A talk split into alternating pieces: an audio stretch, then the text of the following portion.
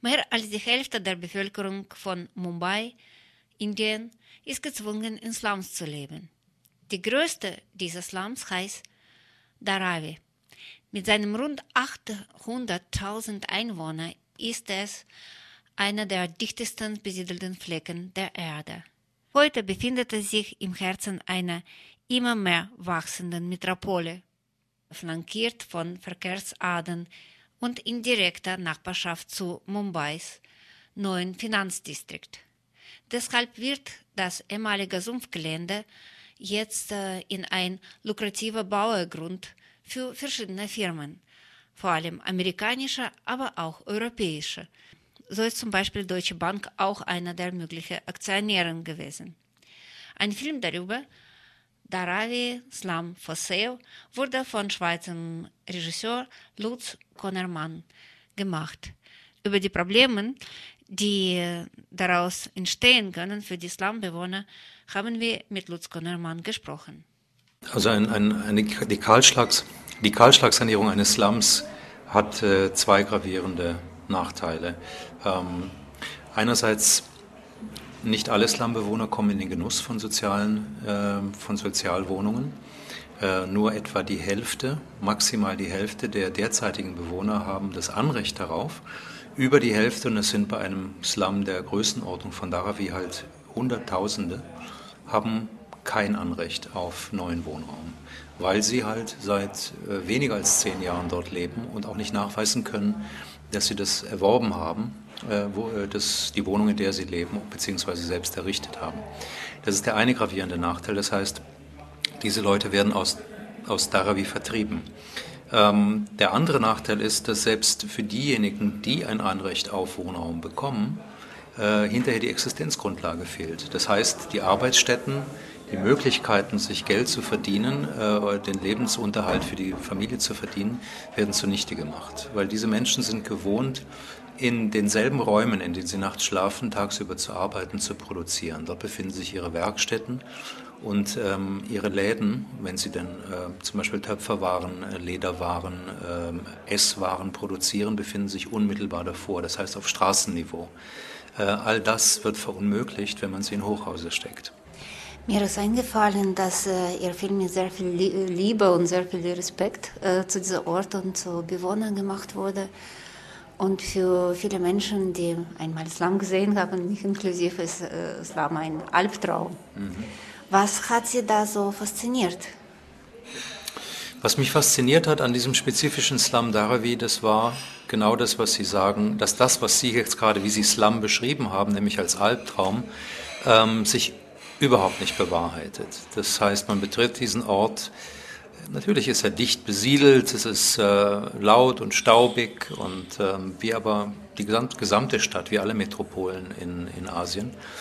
Ähm, dieser Ort aber ist überhaupt nicht na, es gibt der, im Schweizerischen einen Ausdruck beelendend. Das heißt, man, man ist nicht beelendet, wenn man dorthin kommt. Obwohl es Armut äh, gibt äh, in großem Umfang, ähm, hat man nicht das Gefühl, dass die Menschen von dieser Armut erdrückt werden oder dass ihnen der Lebensmut oder die Überlebensgeister davon genommen werden. Im Gegenteil, man hat das Gefühl, die Lebensgeister werden bei diesen, der Überlebenswille wird bei diesen Menschen dadurch gerade erst freigesetzt. Es gibt niemanden in Dharavi, der durchhängt. Es äh, gibt niemanden, der die Hand aufmacht. Ich habe keinen einzigen Bettler dort gesehen. Alle Menschen dort arbeiten. Alle arbeiten daran, dass es ihren Kindern, den nachfolgenden Generationen besser geht. Und sie sind unheimlich fleißig, stecken unheimlich Energie dort hinein und sind mit dem, was sie dort haben, auch zufrieden. Also ich habe auch praktisch kein, niemanden gesehen, der unzufrieden wäre. Natürlich sind Verlockungen wie ähm, Versprechungen, dass man dann mehr Wohnraum hat, dass es leichter ist, dass man ähm, äh, ein, ein, eine Toilette im Haus hat und nicht auf öffentliche Toiletten angewiesen sind. Das sind natürlich alles Verheißungen, Versprechungen, die natürlich ihre Resonanz finden. Ja? Jeder so wie der Planer das ja auch sagt, jeder möchte gerne besser leben, kein Problem, ja. Wer sollte sich dagegen sträuben? Aber es ist nicht so, dass die Menschen mit dem, was sie im Moment haben, unzufrieden wären. Und ähm, Sie haben gesagt, auch erwähnt äh, in dem Film, dass es sehr vielfältiger Ort ist. Können Sie noch dazu was ergänzend sagen?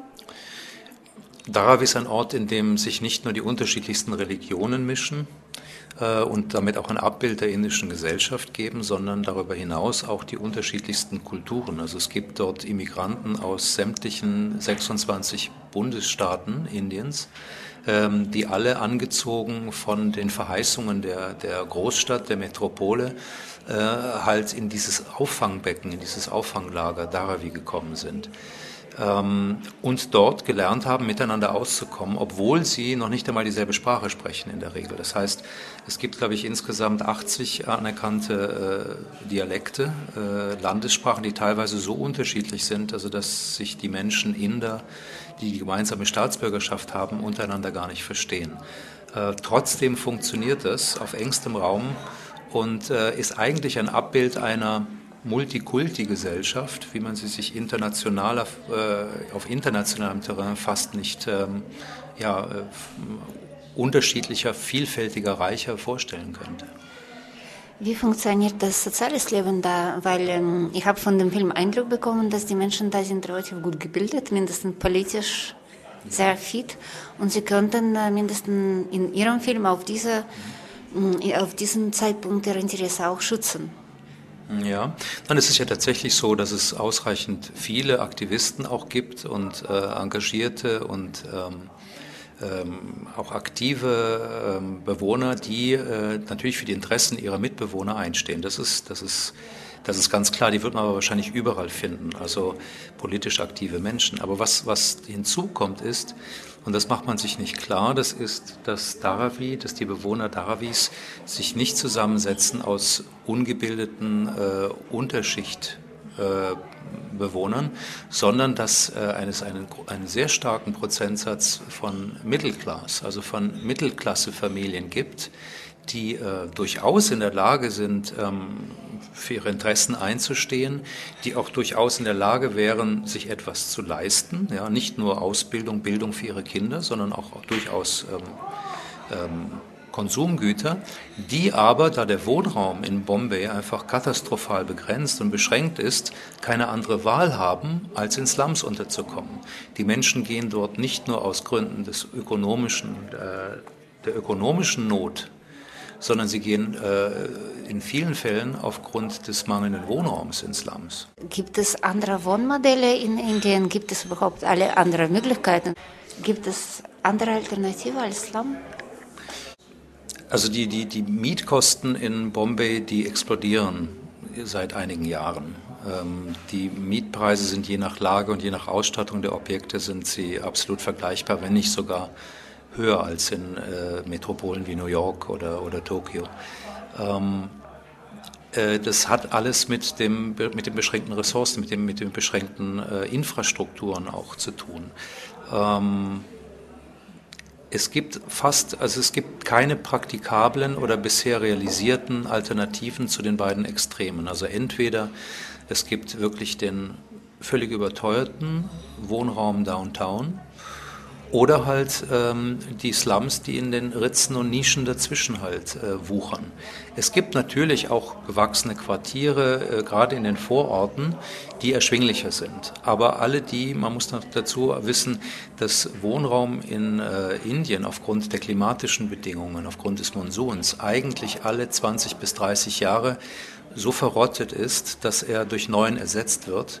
Das hat also sowohl mit der baulichen Substanz zu tun, es hat aber auch natürlich mit der, mit der Profitmarge zu tun. Es ist einfach wesentlich lukrativer, an die gleiche Stelle ein wesentlich höheres oder profitableres Objekt zu setzen. Und da die Stadt ähm, wirklich wuchert, das heißt auch die, die, ähm, die, die Bezirke, in denen halt teurer Wohnraum verkauft werden kann, äh, wirklich ähm, platzen, ähm, und, und um sich greifen. Dadurch ist es halt sehr unwahrscheinlich, dass sich in absehbarer Zeit im Großraum Bombay erschwinglicher Wohnraum überhaupt, dass der überhaupt erstellt wird, dass der überhaupt gebaut wird.